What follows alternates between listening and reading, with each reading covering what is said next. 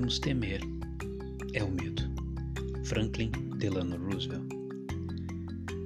Você pode surpreender-se ao saber que Franklin Delano Roosevelt era aristocrata de nascimento. Contudo, seus pais, ricos e influentes, criaram-no sabiamente para acreditar que os privilegiados devem assumir maior responsabilidade ao ajudar os menos afortunados. Embora fosse um adolescente tímido, Roosevelt desabrochou ao cursar a Universidade de Harvard, onde contribuiu para a vida no campus com seu desenvolvimento nos esportes e no jornal da escola.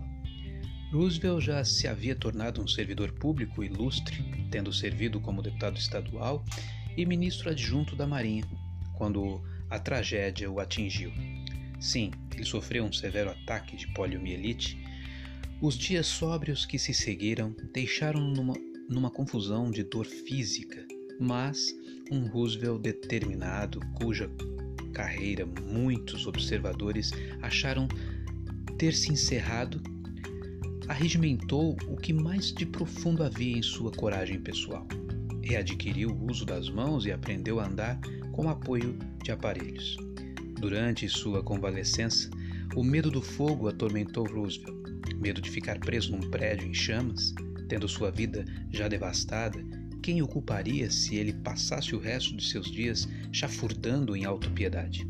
Em vez disso, ele lutou para vencer sua deficiência e conquistar seus temores.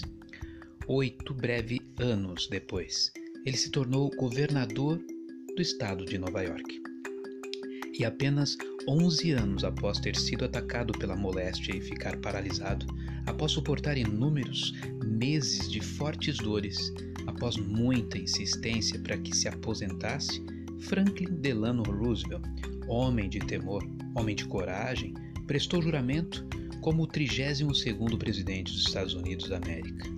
Quando ele prestou juramento para o cargo, o país estava mergulhado na Grande Depressão.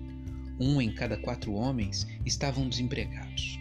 Muitos não tinham dinheiro para comprar alimentos para suas famílias e muitos haviam perdido as suas casas. Como as pernas de Roosevelt, o país estava aleijado pelo medo. Quem melhor do que ele poderia simbolizar a paralisia que as pessoas sentiam? Por toda a parte, homens sentiam as garras cruéis do terror. Foi contra esse cenário de fundo que Franklin Delano Roosevelt arrastou-se até o microfone e proferiu o discurso inaugural mais absorvente deste século. A única coisa que devemos temer é o medo. Do que é que você tem medo? Sente-se nervoso com relação ao emprego, achando que um bilhete azul, um tesourão pode estar prestes a chegar? Talvez você trabalhe sob a tensão constante de um chefe que acha ser a intimidação do meio de conseguir bons resultados? Talvez tenha acabado de descobrir que tem uma moléstia inutilizadora e esteja sem saber como sustentará a sua família. Alguns de nós temos transações nos negócios dos quais trabalhamos há meses e que, estão pendendo por um fio esfarrapado. Se elas não derem certo, você terá de alterar radicalmente seu modo de vida, talvez perder tudo. A ideia de começar de novo faz com que o sangue lhe fuja do rosto e as suas mãos tremam. Você pode ter um filho, uma filha envolvido com drogas e envergonhado e atemorizado, não sabe para onde se voltar em busca de ajuda.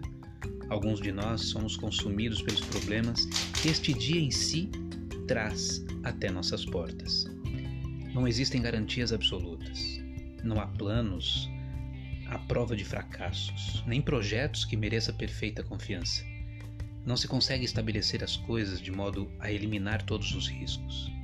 A vida recusa-se a ser linda e limpa dessa maneira, e nem mesmo os neuróticos, que tomam medidas extremas para terem a máxima certeza de tudo, estão protegidos de seus temores obsessivos.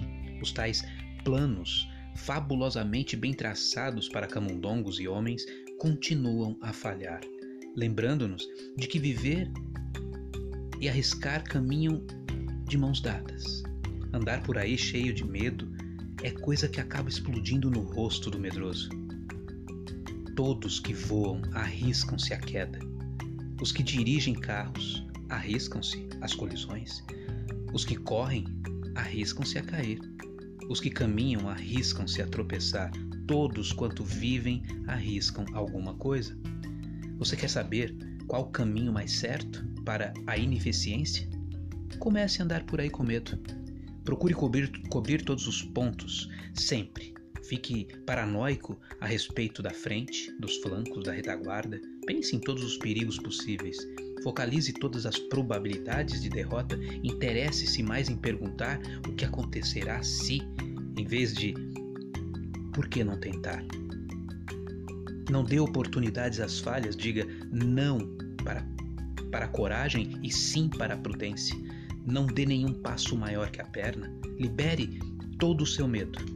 Para o medroso, dizia Sófocles. Sim, Sófocles. Tudo produz ruídos. Triplique as fechaduras das portas. Mantenha-se em segurança, enfiado no bem protegido ninho da inércia. E antes de você percebê-lo, a paralisia da, da análise vai se instalar em você e a solidão seguida do isolamento também vão se instalar.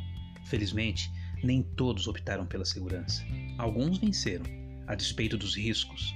Alguns atingiram a grandeza a despeito da adversidade. Recusaram-se a dar ouvido aos seus temores. Nada do que alguém disser ou disse ou fez conseguiu frustrá-los. Falta de capacidade ou abundância de desapontamento não precisam desqualificar a pessoa.